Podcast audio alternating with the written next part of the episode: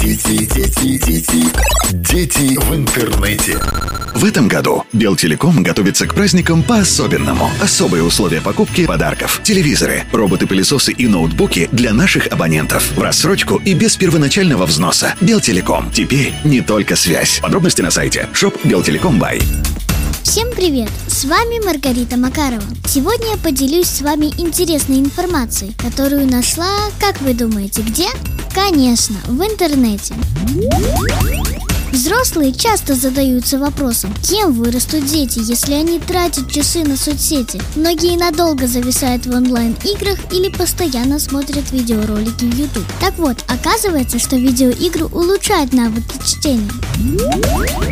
Исследование показало, что видеоигры помогали тренировать системы зрительного внимания, которые необходимы для быстрого и эффективного чтения.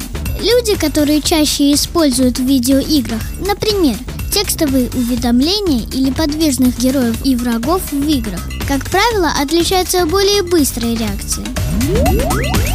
В заключении исследователи обратили внимание на то, что создатели видеоигр должны планировать геймплей таким образом, чтобы геймеры чаще обращали внимание на объекты, появляющиеся в боковой части экрана. Знание о том, какое влияние хобби может оказать на мозг людей, может быть очень полезным.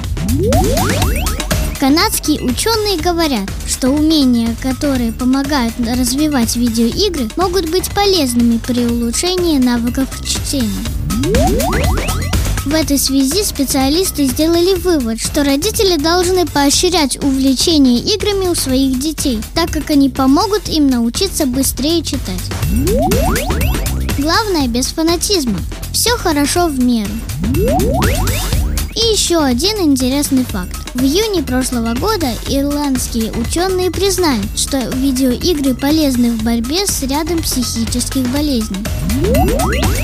Играйте в правильные игры. Партнер программы Минский филиал Белтелеком.